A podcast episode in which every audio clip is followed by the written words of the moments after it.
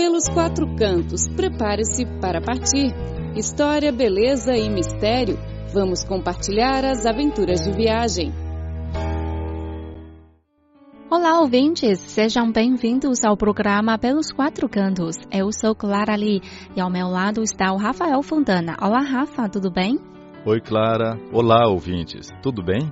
Clara, recentemente você foi viajar para a província de Shandong, é isso mesmo? Isso. Fui lá com a minha família durante o feriado do Dia dos Trabalhadores neste mês.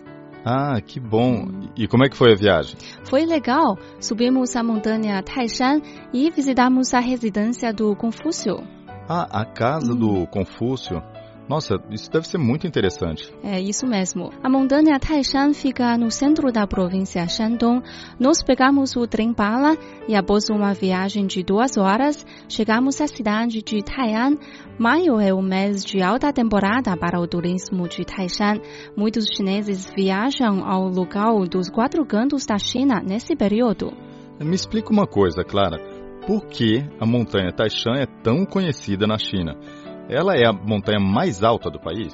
Não é a mais alta. Sua altura é de 1.545 metros acima do nível do mar. Ela é considerada pelos chineses a montanha mais importante e sagrada das cinco maiores montanhas. Em 219 a.C., o imperador Qin Shi Huang, o primeiro na história a unificar a China, subiu a montanha Taishan e mandou construir um altar no cume para homenagear o céu. Desde então, a montanha se tornou um lugar sagrado e tem atraindo milhares de chineses todos os anos para apreciar as paisagens pitorescas e a peregrinação imperial da China. Ah, entendi. Então foi a peregrinação imperial que tornou a montanha tão especial. Sim, mas sua paisagem também é maravilhosa. O hotel que nos hospedamos fica no pé da montanha. Nossa, que legal! Uhum. E podemos ver sua paisagem completa. A montanha Taishan se estende por mais de 200 quilômetros de leste a oeste, com uma superfície de 426 quilômetros quadrados. Ver a montanha de longe nos dá uma sensação de estabilidade e imponência. Daí se originaram provérbios chineses como ser estável como a montanha Taishan e ter o peso da montanha Taishan. Interessante. Então a montanha é o símbolo local da cidade Taiyan, certo? Isso. O caráter Tai na palavra Taiyan vem do nome da montanha Taishan e nos tempos remotos a montanha pertencia ao reino Lu e de qualquer ponto do reino era possível ver a montanha. Ela era considerada um símbolo da solenidade do reino. Eu tenho um material aqui que diz que desde a antiguidade as pessoas acreditavam que no topo da montanha Taishan havia um portal para o paraíso, ou seja, um lugar na terra mais perto do paraíso. Certo, e por esta razão, muitos imperadores chineses costumavam subir a montanha Taishan realizando as cerimônias de agradecimento aos seus. No período entre a dinastia Qin e a dinastia Qin, 13 imperadores realizaram cerimônias no topo de Taishan, pedindo pensões para o seu reino. No ano 219 a.C., o imperador Qin Shi Huang, aquele primeiro a unificar a China na história, subiu na montanha Taishan. Ela mandou construir um altar no cume para render homenagem aos seus, chamando a cerimônia de Feng, e outro altar no pé da montanha, dedicado à terra, chamada de Chan. Os altares Fan e Chan serviram ao objetivo de agradecer as bênçãos dos céus e da terra e pedir a permanência do seu governo e a estabilidade do Estado. A montanha Taishan obteve uma posição ainda mais elevada entre as grandes montanhas na China. No ano 110 a.C., o imperador Wu Di da dinastia Han subiu pela primeira vez na montanha e nos 22 anos posteriores voltou à montanha sete vezes. Segundo registros históricos, no pico da Taishan, o imperador Wudi ficou sem palavras e só podia dizer uma série de interjeições com adjetivos. Que alta, que grandiosa, que extraordinária, que vistosa, que ilustre, que confusa. Bom, nós podemos entender alta, grandiosa, extraordinária, mas essa última observação é difícil de entender. Por que ela seria confusa? Talvez ele estava tão fascinado pela paisagem que nunca tinha visto e pelo grande poder da natureza. Pode ser, mas não dá para saber com certeza.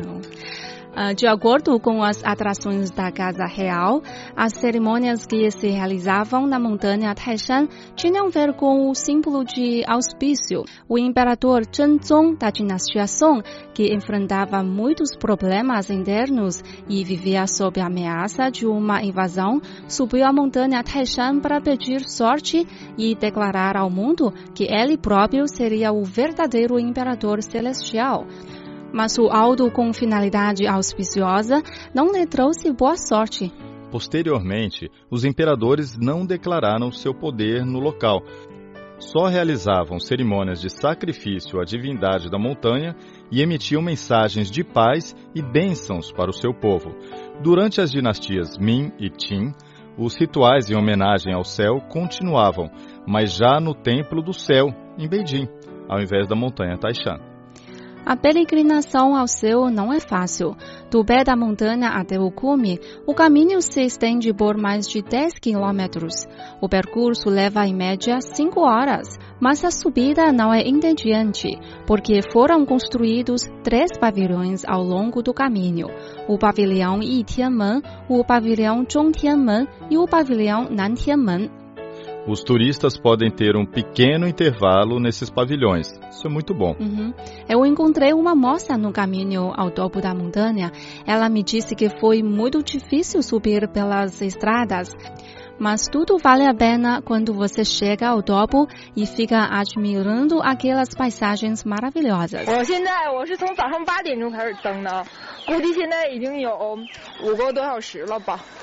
Comecei a subir a montanha às 8 horas de manhã, já passaram 4 ou 5 horas.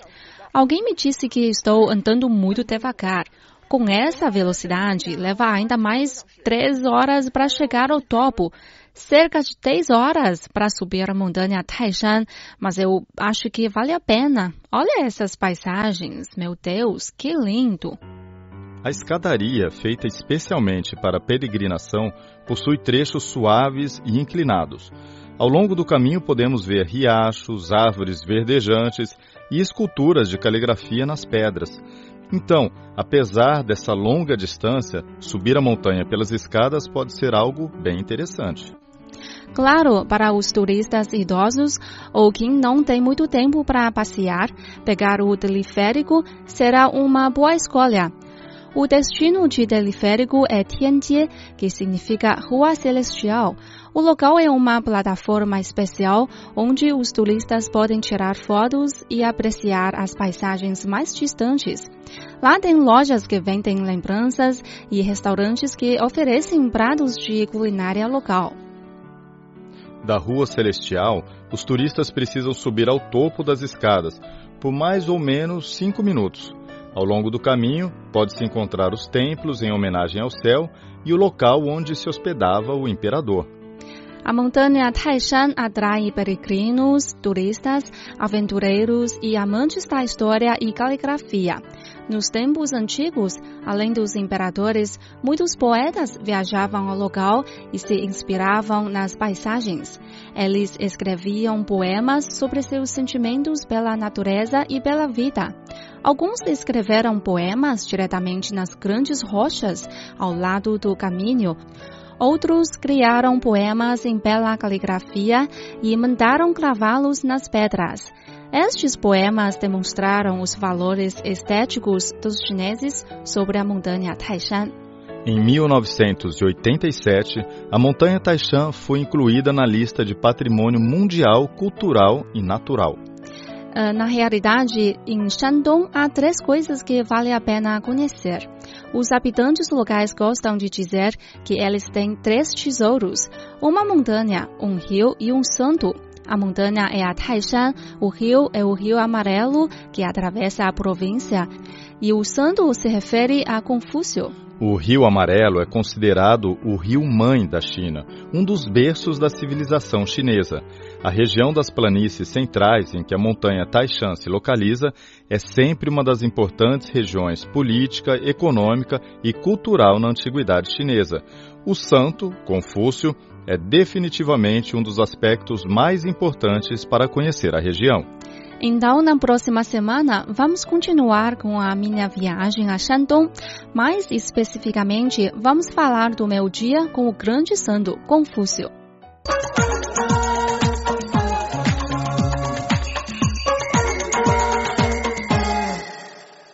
O nosso destino de hoje é a província Lapland, no norte da Finlândia.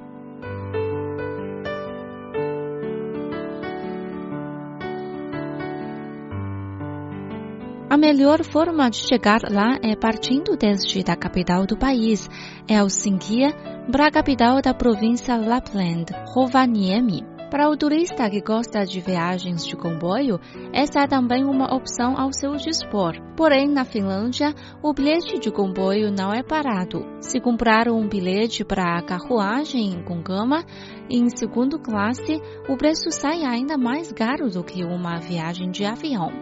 Depois de chegar ao Rovaniemi, pode então alugar um carro e conduzir em direção a norte. Na vila de Ivalo, ponto final da viagem, o turista precisa de devolver o carro e depois regressar para Helsinki de avião. Embora o percurso dessa viagem seja apenas de algumas centenas de quilômetros, mas é o suficiente para visitar os pontos mais interessantes da região Lapland no inverno e contemplar as paisagens locais. Caso só seja permitido ter uma opção entre os diversos pontos turísticos da província Lapland, acredito que a maioria das pessoas irão escolher Rovaniemi, a capital da região. Essa é a única cidade do mundo que foi estabelecida como capital de província no âmbito do Círculo Polar Ártico. Durante a Segunda Guerra Mundial, esta cidade sofreu enormes danos. Quase todas as construções ficaram destruídas. Depois de guerra, o mestre de arquitetura da Finlândia, Alvar Aldo foi indicado para assumir a responsabilidade pela reconstrução da cidade Rovaniemi o que representa a importante posição desta cidade na região de Lapland. A 8 quilômetros a norte da cidade Rovaniemi, há uma aldeia pequena que se localiza sobre o Círculo Polar Ártico. O dono dessa aldeia é, nem mais nem menos, o Pai Nadal. Na verdade, todos os cinco países do norte europeu, incluindo Dinamarca, Noruega, Islândia, Finlândia e Suécia têm as suas próprias aldeias alusivas à figura do Pai Natal. Como outros países, a Finlândia possui também mais do que uma aldeia dedicada ao Pai Natal. Porém, entre todas as aldeias das cinco nações, só a aldeia do Pai Natal de Rovaniemi é reconhecida pelo público internacional como a terra do Pai Natal pois em 1955 essa aldeia recebeu um cartão enviado pelo então secretário-geral da ONU, Boutros Ghali, a congratular a inauguração da mesma. Ao olhar para o solo da aldeia da Rovaniemi, poderá observar que a linha fronteiriça do Círculo Polar Ártico passa diretamente por lá diversas construções da aldeia, como o monumento de comemoração, as lâmpadas de rua e o escritório do Pai Natal, aparecem dispostas ao longo da trajetória desse círculo. Talvez o ouvinte já tenha visitado o Polo Ártico e alcançado uma distância de milhares de quilômetros a norte da fronteira do Círculo Polar Ártico, mas ao chegar à aldeia do Pai Natal de Rovaniemi, terá um sentimento bem especial. Segundo coordenadas geográficas, este lugar localiza-se a 6.680 quilômetros de Beijing, capital da China. No leve, há 48 pistas de esqui que se distribuem na montanha em comparação com os campos de esqui no continente norte-americano e na Suíça, a inclinação da pista de leve é menor, o que favorece os turistas com menos práticas. No entanto, menos não sabendo esquiar, poderá sempre fazer outras atividades interessantes em leve. Bom, caro ouvinte, o programa de hoje fica por aqui. Muito obrigada pela sua companhia desse lado. Temos encontro marcado na próxima semana. Até lá, tchau, tchau.